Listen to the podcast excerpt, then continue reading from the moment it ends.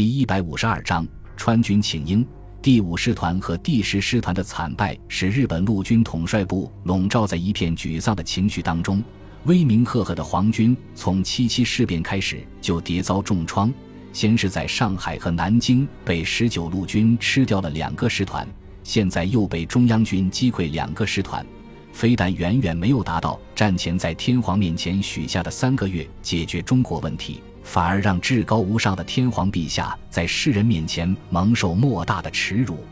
恼羞成怒的日本天皇和统帅部一怒之下，决定再次迅速向中国大规模增加兵力，发动更大的进攻，施报台儿庄一箭之仇，以洗雪奇耻大辱。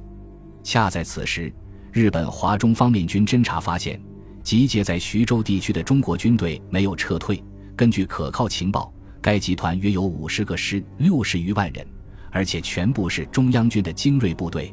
日本陆军统帅部接到消息之后，喜出望外，立即向天皇报告，建议发动徐州会战。天皇见报也是欣喜若狂，认为这是挽回颜面、杀住中国政府正在进行的台儿庄胜利大宣传的好机会，随即批准了陆军统帅部的作战计划，并重点强调，陆军此次进攻。务必全歼徐州地区五十个师的中国军队。日本陆相杉山为了达到速战速决的目的，于四月七日向华北方面军总司令寺内大将和华中方面军总司令多田军六大将下达大本营陆军部第八十四号命令：第一，大本营意图击破徐州附近之中国军队；第二。华北方面军司令部应以有力之一部占据兰丰县城以东陇海线以北之地区。第三，华中方面军司令部应以有力之一部占据华北方面军司令部之徐州以南金浦路附近之地区。杉山录像为了确保徐州会战的胜利。在会战打响后，专门派遣了以陆军作战部长桥本群少将等高级参谋人员组成的大本营派遣班前往徐州前线，就地指导会战。四月中旬，日军华中方面军和华北方面军集结精锐部队十三个师团，约三十万人，配备大量的重武器，在数百架战机的支援下，采取南北对进、侧翼迂回的战术，兵分六路，再次向徐州扑来。企图以迅雷不及掩耳之势把中国军队的主力包围在徐州附近。此时，身为国民政府大本营最高统帅的蒋介石正沉浸在台儿庄大捷的兴奋里，对日军的进攻意图一无所知，命令徐州地区的部队发扬台儿庄血战的光荣精神，坚决阻击来犯之敌，最好能再来几个这样的大捷。虽然他已经接到第十九集团军司令孙百里发来的提醒电文。却认为是杞人忧天之举，而没有理会。四月下旬，华北日军一路向徐州东北面进攻，与孙连仲兵团在丰县、项城等地激战；而另外一路日军则向临沂、大部等处进攻，与张自中部血战。五月上旬，南路日军相继攻占徐州南面的蒙城、宿县等地，然后攻陷徐州西面的黄口车站。切断了徐州西南面的退路。五月中旬，华北又一路日军强渡黄河，进入鲁西地区，迅速攻占了郸城、菏泽、金乡和鱼台等地，与南路日军相呼应，自西北方向朝徐州逼近。至此，日军完成了对徐州的包围，数十万中国军队面临着灭顶之灾。徐州战场越来越惨烈的战报不断传到国民政府大本营。使蒋介石开始清醒下来，仔细研究战场的态势，推测日军的意图。当他看到地图上代表着日军进攻的黑色箭头已经圈住徐州的时候，大吃一惊，立刻明白了日军的意图，随即电令李宗仁指挥第五战区部队突围。李宗仁接到命令之后，立即组织部队突围。为了避免淞沪会战撤退时所造成的混乱局面，他做了细致周密的安排。把数十万大军分成五路，分别突围。五月下旬，五路大军按照指定的路线，全部安全撤退到安徽西部和河南南部的平原地带。而担任掩护任务的刘汝明第六十八军，在完成任务后放弃徐州，也巧妙地跳出了日军的包围圈。五月底，等日军扑进徐州城的时候，这才发觉这里已经是一座空城，连中国军队的人影都没有看见。日军发动的徐州报复作战，历时一个多月，付出了伤亡三万多人的代价，占领了一座空城，完全没有达到最初的战略目的。消息传到福州，孙百里终于长长的舒了口气。同时，也对第五战区司令长官李宗仁卓越的指挥能力感到钦佩不已。孙百里推测，虽然日军在徐州扑了空，但是其庞大的兵力已经展开，绝对不会就此罢手，肯定会顺势沿着陇海路向郑州方向推进，取到河南攻击武汉。尽管还没有接到大本营的命令，但是为了稳妥起见。他还是命令已经集结在闽浙边境的时刻做好开拔的准备，同时命令新二师抓紧时间补充人员和装备，争取随时可以投入战斗。让孙百里没想到的是，他的这一决定在无意中挫伤了川军的自尊心。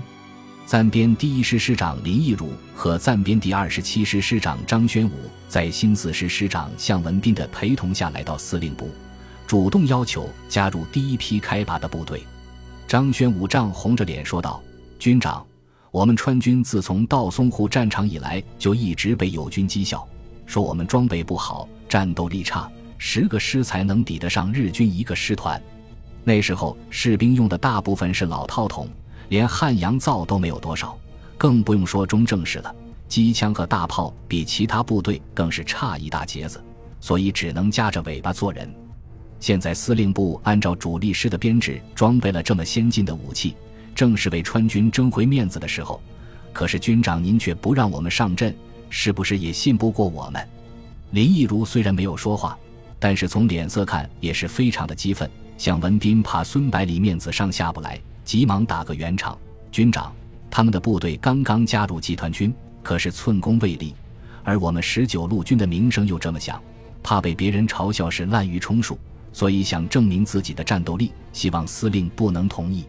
孙百里丝毫没有在意两个暂编师长的态度，反而笑眯眯地问道：“你们是不是认为我厚此薄彼，没有把川军和集团军原有的部队一视同仁？”张宣武心直口快，没等向文斌插话，就气呼呼地回答道：“难道不是吗？”急得向文斌在旁边干瞪眼。孙百里笑着朝向文斌摆了摆手，示意他不必着急。然后对张宣武说道：“张师长，你的部队虽然和集团军原来的几个主力师的装备是一样的，但是并不等于有同等的战斗力啊。”张宣武依然不服气地说道：“军长，你说我们两个师比不过第六师、六十一师，这我们承认。他们毕竟是参加过淞沪会战和南京保卫战的英雄部队，可是怎么可能连从来没有和鬼子交过手的新二师都不如？”我们毕竟和小鬼子真刀真枪的干过呀。孙百里看向文斌脸上的表情，似乎也认同张宣武的说法，就仔细的解释道：“部队的战斗力不外乎和装备、训练、经验、士气等因素有关。你们这两个师虽然在装备上和其他部队相同了，但是其他方面的差距是很大的。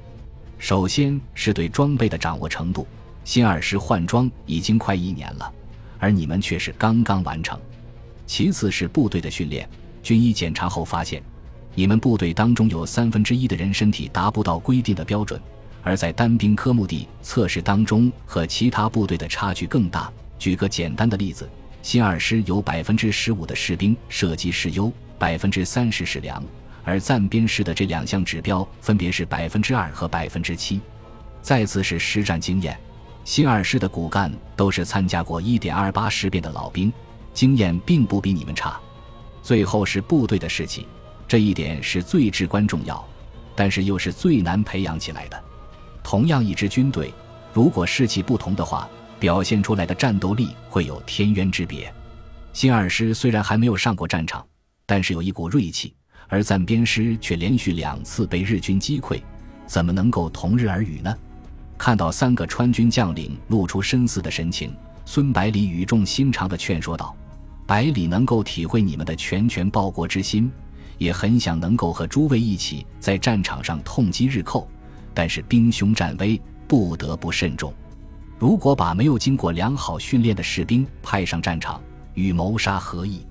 三个师长互相看了看，新月城府地点了点头。张玄武问道：“军长，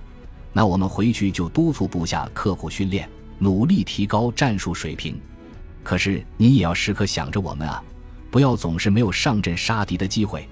孙百里笑着说道：“你们加入十九路军也有些日子了，对集团军的规矩也应该有所了解。只有在福州的训练基地测试达标的部队，才有机会被首选。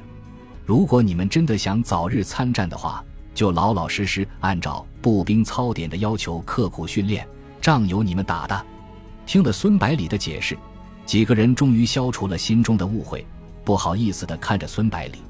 张玄武尴尬地说道：“军长，我们误会了你，真是对不起。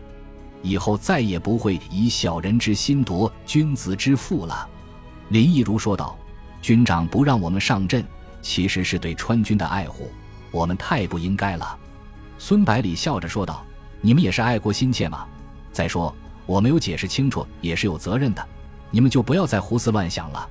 经过这次事件，川军终于真正的融入了十九路军这个大家庭当中。